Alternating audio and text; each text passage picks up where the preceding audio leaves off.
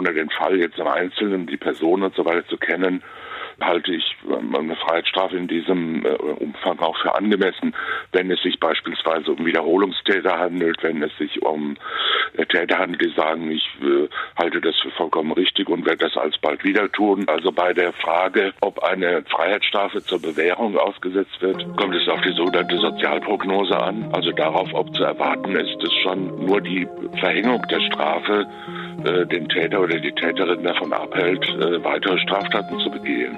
Das war der Kolumnist und der ehemalige Richter am Bundesgerichtshof Thomas Fischer zu den Haftstrafen für zwei Aktivisten der letzten Generation.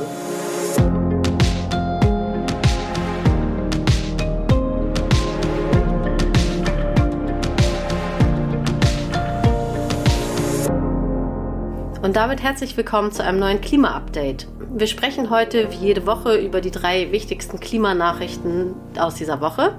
Mein Name ist Katharina Schipkowski. Ich bin Redakteurin bei der Taz und ich bin ein bisschen erkältet. Vielleicht hört ihr das. Ja, gute Besserung, Katharina. Ich bin Sandra Kirchner von Klimareporter. Ja, und heute haben wir wieder drei Themen vorbereitet. Wir sprechen als erstes über die Klimaproteste der letzten Generation und wie die Gerichte damit umgehen. Dann geht es darum, wie viel Geld uns die Klimakrise eigentlich kosten wird. Und dann sprechen wir noch über ein neues Abkommen zum Schutz der Hohen See. Ja, wir starten mit einem Blick auf die Klimabewegung. Am vergangenen Freitag hat ja weltweit der zwölfte Streik von Fridays for Future stattgefunden. Das soll hier nicht ganz unerwähnt bleiben, aber thematisch tiefer einsteigen wollen wir jetzt bei der letzten Generation, die in der letzten Woche wieder für Schlagzeilen gesorgt hat. Und zwar mit zwei Themen. Einmal mit Haftstrafen, zu denen Aktivisten jetzt erstmals verurteilt wurden.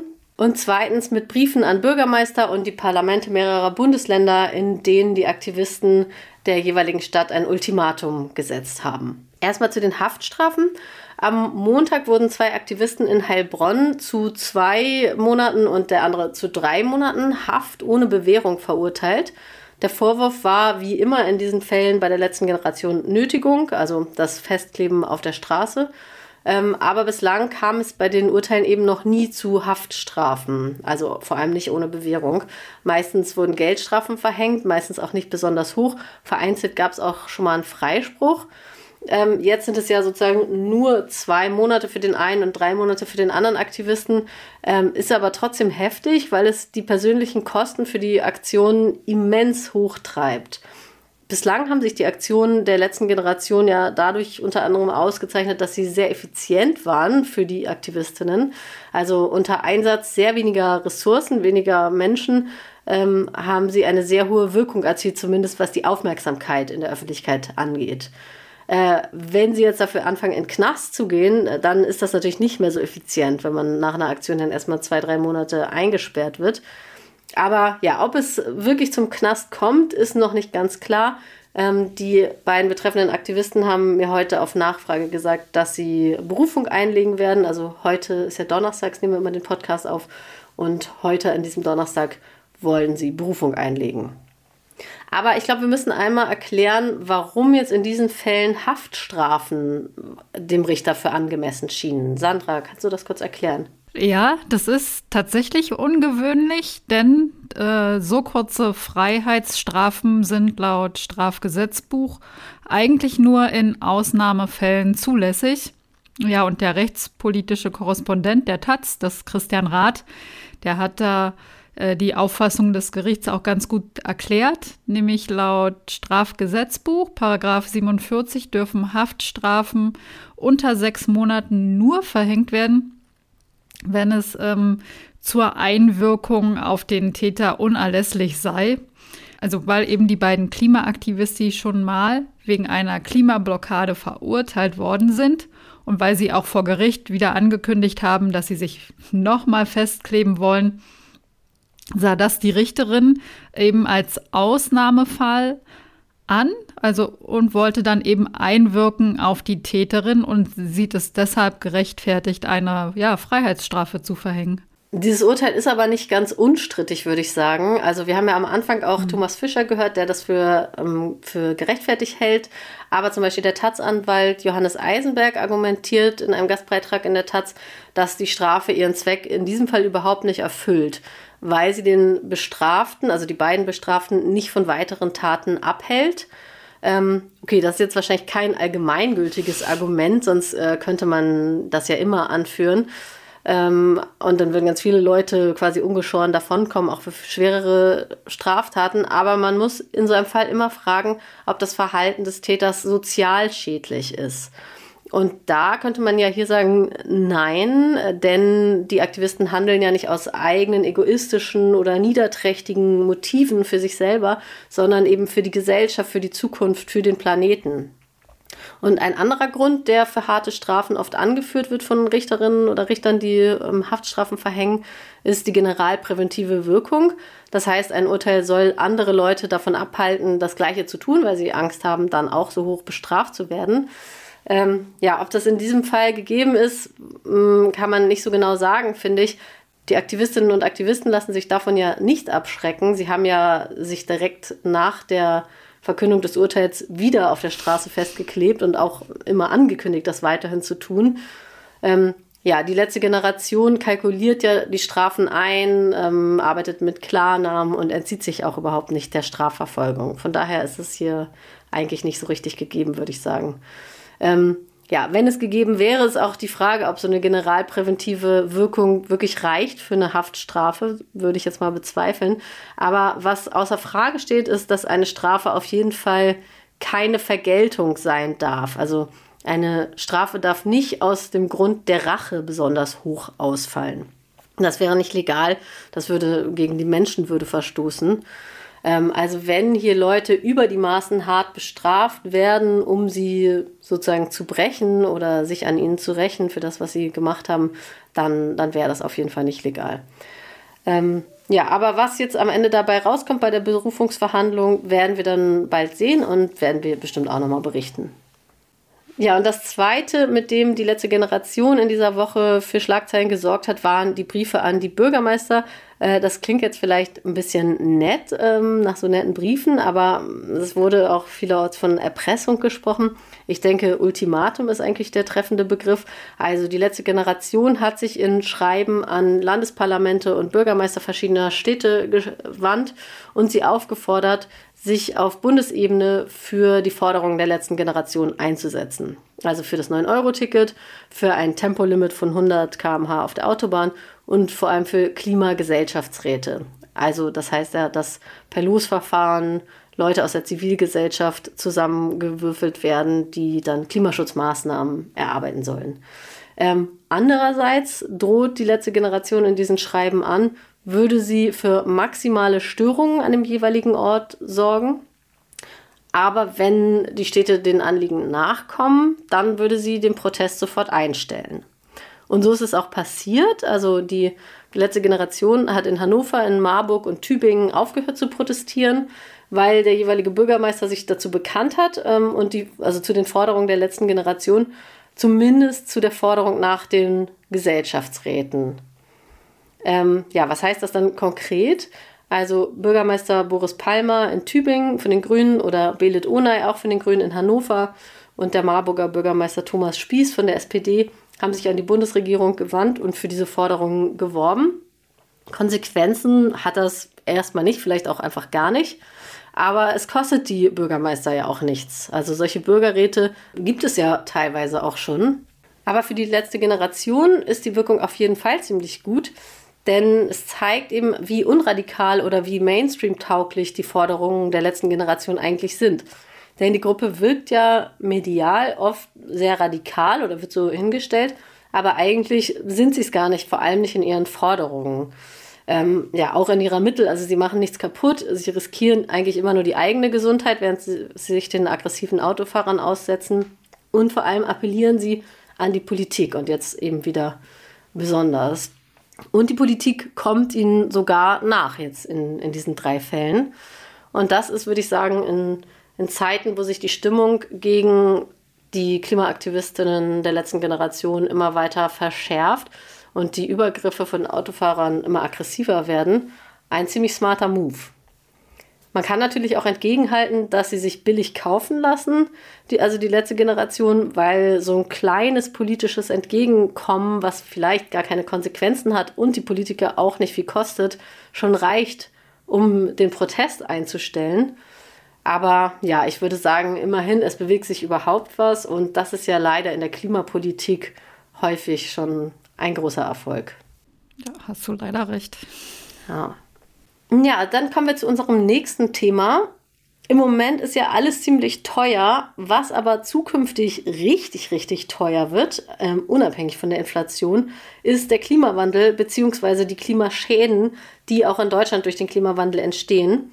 Das ist jetzt keine Überraschung natürlich, aber eine neue Studie im Auftrag des Bundesumweltministeriums und des Bundeswirtschaftsministeriums hat jetzt konkrete Zahlen vorgelegt und die sind krass hoch. Ähm, die Studie errechnet 900 Milliarden Euro, die bis 2050 für Klimaschäden anfallen, also ungefähr 30 Milliarden Euro jährlich. Das hat das Institut für ökologische Wirtschaftsforschung, die Gesellschaft für wirtschaftliche Strukturforschung und die Beratungsfirma Prognos errechnet. Und ja, es geht da, wie gesagt, um die Beseitigung von Schäden, die durch den Klimawandel verursacht werden, wie zum Beispiel nach der Flut im Ahrtal. Da wurde ja der Schaden danach auf ungefähr 33 Milliarden Euro geschätzt. Und dazu kommen eben Produktionsausfälle in der Landwirtschaft, das war ja zum Beispiel in der letzten Folge hier Thema, und eine höhere Übersterblichkeit. Ja, und diese Summe, die jetzt im A-Teil angefallen ist, die hätten wir dann quasi jedes Jahr. Allerdings nur im schlimmsten von drei Szenarien, die die Studie errechnet hat. Also wenn wir gar keine konsequente Klimapolitik umsetzen. Wenn wir eine mittelkonsequente Klimapolitik umsetzen, werden es sozusagen nur 500 Milliarden Euro bis 2050 sein, statt 900 Milliarden. Und wenn wir hingegen sofort den CO2-Ausstoß stark reduzieren, werden es nur 300 Milliarden Euro bis 2050. Warum eigentlich bis 2050? Wahrscheinlich, weil die EU bis dahin ja komplett klimaneutral sein muss. Genau, und das sind natürlich alles auch sehr eindrückliche Zahlen. Aber eigentlich ist es ja außer der Größenordnung jetzt nichts Neues. Es sollte sich im Prinzip schon lange rumgesprochen haben, dass Klimaschutz zwar Geld kostet, aber eben doch nicht so teuer wird wie eben die Schäden, die die Klimakrise ja heute und auch in Zukunft noch verursachen wird. Und du hast da auch schon die Flut im Ahrtal genannt. Und es wird ja quasi, wenn sich die Klimakrise verschärft, eigentlich noch teurer werden. Und im Prinzip konnte man aber auch schon 2006 wissen, äh, wie der Hase läuft. Da gab es dann den Stern-Review on the Economics of Climate Change von dem bekannten Ökonomen Nicholas Stern. In dem konnte man eben lesen, dass die wirtschaftlichen Schäden infolge des ungebremsten Klimawandels viel, viel teurer werden als eben die ökonomischen Kosten von Klimaschutzmaßnahmen. Und im Report hieß es eben damals, die Kosten für die Stabilisierung des Klimas wären erheblich, aber tragbar. Und das hat sich aber anscheinend noch nicht rumgesprochen. Man muss noch immer vorrechnen, dass die Klimaschäden viel, viel teurer sind als ähm, ja, die Kosten für Klimaschutz. Und auch unser Energiesystem heute ist ja auch nicht so günstig. Wir haben ja massive Preissteigerungen für das fossile Gas und fürs fossile Öl beobachten können. Natürlich ist auch der Strom teurer geworden. Aber wenn man jetzt die Stromkosten vergleicht, dann ist der Strom aus Gaskraftwerken am teuersten. Da kostet eine Kilowattstunde in der Erzeugung zwischen 11 und 29 20 Cent je Kilowattstunde. Für Braunkohle liegen die Kosten zwischen 10 und 15 Cent je Kilowattstunde Strom. Und bei Windkraft im Meer fallen Kosten zwischen 7 und 12 Cent je Kilowattstunde an. Und bei der Windkraft an Land und bei der Photovoltaik ist es noch günstiger. Die Zahlen stammen vom Fraunhofer Institut für Solare Energiesysteme von 2021. Und ziemlich sicher dürften die Gaskosten in den vergangenen Jahren auch noch mal deutlich gestiegen sein. Und das ist aber am Beispiel an den Stromkosten kann man halt sehen, dass erneuerbare Technologien, also in dem Fall Wind und Sonne, im Laufe der Zeit günstiger werden, wenn sie eine große Marktausbreitung erreicht haben und wenn die Technologie weiterentwickelt sind. Dann sind sie halt einfach viel, viel günstiger. Und da hinken natürlich noch andere Bereiche hinterher, zum Beispiel beim Verkehr. Es ist immer noch teuer, ein Elektroauto zu kaufen im Vergleich zu einem Benziner. Aber bei den Energiekosten im Verbrauch, wenn man da guckt, also zum Beispiel, wenn man eine Tankladung für eine Autofahrt kaufen will, dann ist das E-Auto schon billiger und das kann man auch in einschlägigen Automagazinen lesen, die da Tests machen. Und natürlich werden auch die Kosten für E-Auto-Batterien sinken, die Ladeinfrastruktur wird weiter ausgebaut und dann fördert ja der Staat auch die Anschaffung des E-Autos, sodass man auch hier davon ausgehen kann, dass die Kosten sinken werden. Und ebenso ist es auch im Gebäudesektor, da sagt ja die Wohnungswirtschaft immer noch, ähm, ja, das ganze Umrüsten der Heizung und das Dämmen, das wird viel zu teurer, das kann am Ende niemand mehr bezahlen. Die Mieten werden in ungeahnte Höhen steigen. Aber auch hier ist eigentlich klar, ja, jetzt kostet es Geld, auf emissionsarme Technologien umzusteigen, aber was das Gutachten von dem Bundesumweltministerium und vom Bundeswirtschaftsministerium ausgerechnet haben, das sind ja ganz andere Größenordnungen. Also die Schäden, die im Zuge der Klimakrise auftreten werden, sind viel höher. Und deshalb ist es auch gut, dass es dieses Gutachten gibt. Und wir wissen ja auch, dass der Finanzminister Christian Lindner von der FDP immer darauf pocht, keine neuen Schulden zu machen. Aber die Frage ist natürlich, wie lange kann man so argumentieren, wenn eigentlich klar ist, dass die Kosten aus der Klimakrise steigen werden und steigen werden, wenn man da nicht entschlossen und zügig gegensteuert? Ja, wäre doch ganz schön, wenn das Gutachten auch ein paar Menschen im Finanzministerium erreicht. Wir kommen jetzt zu unserem letzten Thema. Da geht es um den internationalen Meeresschutz. Da gab es bisher ganz schön viele Lücken. Also es gibt da durchaus einige Institutionen, die im Rahmen von dem UN-Seerechtsabkommen UNCLOS ja für Regulationen gesorgt haben. Zum Beispiel bei der Fischerei gibt es regionale Organisationen, die Quoten für den Fischfang festgelegt haben. Oder bei der Schifffahrt gibt es die IMO, die International Maritime Organization. Aber das ist natürlich nur auf bestimmte Bereiche bezogen und insgesamt ist der Schutz der Meere doch noch recht vage gewesen und es wurde auch über einen sehr wirklich langen Zeitraum verhandelt. Experten sprechen da von 15 Jahren. Und nun kam es am vergangenen Samstag zu einem Durchbruch. Es wurde ein Abkommen geschlossen, das äh, die Meere jenseits staatlicher Hoheitsgebiete besser schützen soll. Von der Küste bis 200 Seemeilen, also etwa 370 Kilometer, haben die angrenzenden Staaten das Hoheitsrecht. Dort haben sie halt exklusive Fischereirechte und das exklusive Recht an den Bodenschätzen. Aber alles, was jenseits dessen lag, wird als hohe See bezeichnet und war bisher eben nur ganz, ganz vage geregelt. Und das ändert sich jetzt mit dem neuen Abkommen. Und die deutsche Bundesumweltministerin Steffi Lemke von den Grünen, aber auch Umweltorganisationen wie Greenpeace, die bezeichnen das Abkommen als historisch. Und tatsächlich ist es auch ein Schritt nach vorne, weil ja alle Staaten zustimmen mussten. Es musste also einen einstimmigen Beschluss geben für das Abkommen. Und dass das geglückt ist in einer Welt, wo Russland ja auch das internationale Recht missachtet, ist durchaus richtig gut zu bewerten, dass das geglückt ist. Und ähm, mit diesem Abkommen besteht jetzt die Möglichkeit, das Ziel, 30 Prozent der Meere unter Schutz zu stellen. Das wurde ja schon im vergangenen Dezember in Montreal beschlossen, dieses äh, Ziel zum Schutz der Biodiversität, aber dafür fehlten eben noch die rechtlichen Grundlagen und das wurde halt mit diesem Abkommen jetzt eingeführt. Und äh, man kann jetzt also endlich Schutzgebiete auf dem mehr ausweisen und festlegen und man kann sagen, wie soll das kontrolliert werden. Und dabei gibt es eine grundlegende Neuerung. Es reicht, wenn drei Viertel der Mitgliedsländer des Abkommens für die Schaffung eines Schutzgebietes stimmen. Hier ist Einstimmigkeit eben nicht mehr erforderlich. Und das ist wirklich eine ziemliche Errungenschaft, weil es eben dadurch keine Blockaden mehr von einzelnen Ländern geben kann, wie wir sie ja zum Beispiel von den Klimaverhandlungen kennen, wo Einstimmigkeit gefordert ist.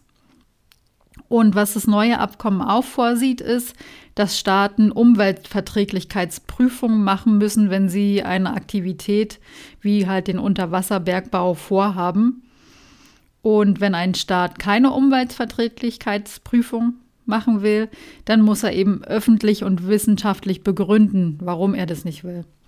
Und es wurde auch ein jahrelanger Streitpunkt gelöst mit den Verhandlungen, nämlich wie Gewinne aus der Nutzung von genetischen Meeresressourcen zwischen dem globalen Norden und dem globalen Süden aufgeteilt werden sollen.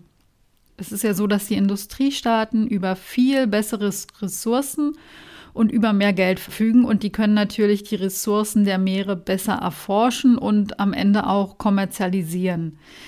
Und nun wurde halt beschlossen, dass ähm, es einen Fonds geben soll, wo vor allem die Industrieländer einzahlen sollen.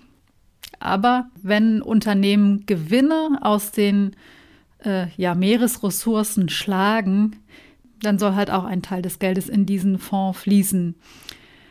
Aber wir sind ja hier beim Klima-Update und warum sprechen wir eigentlich auch jetzt hier genau darüber, Katharina? Was wurde da beschlossen oder warum ist es wichtig? Weil der Ozean ja eine riesige CO2-Senke ist.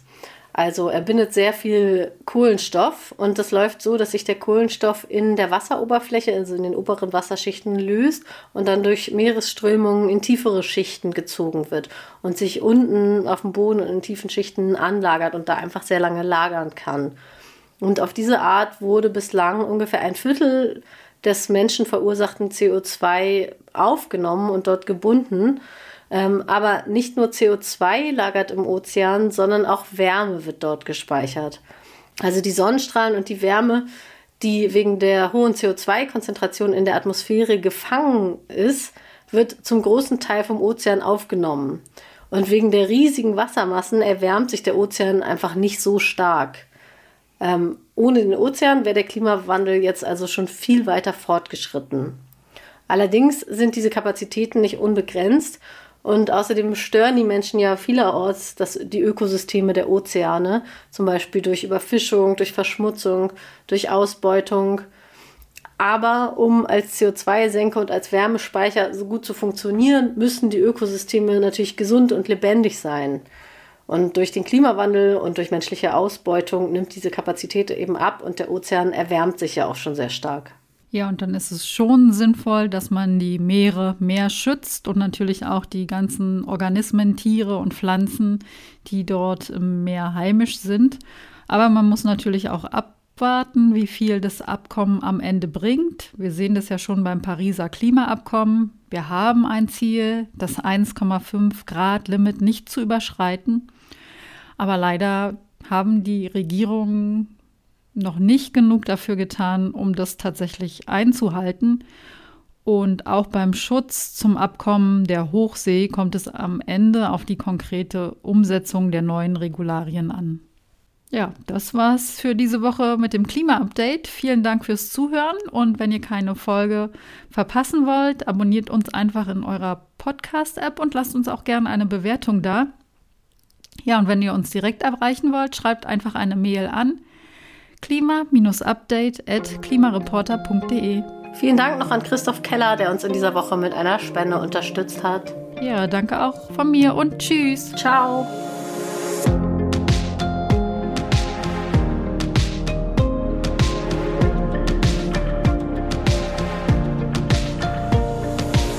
Das Klima-Update ist ein Projekt des Klimawissen e.V. in Kooperation mit Taz der Tageszeitung.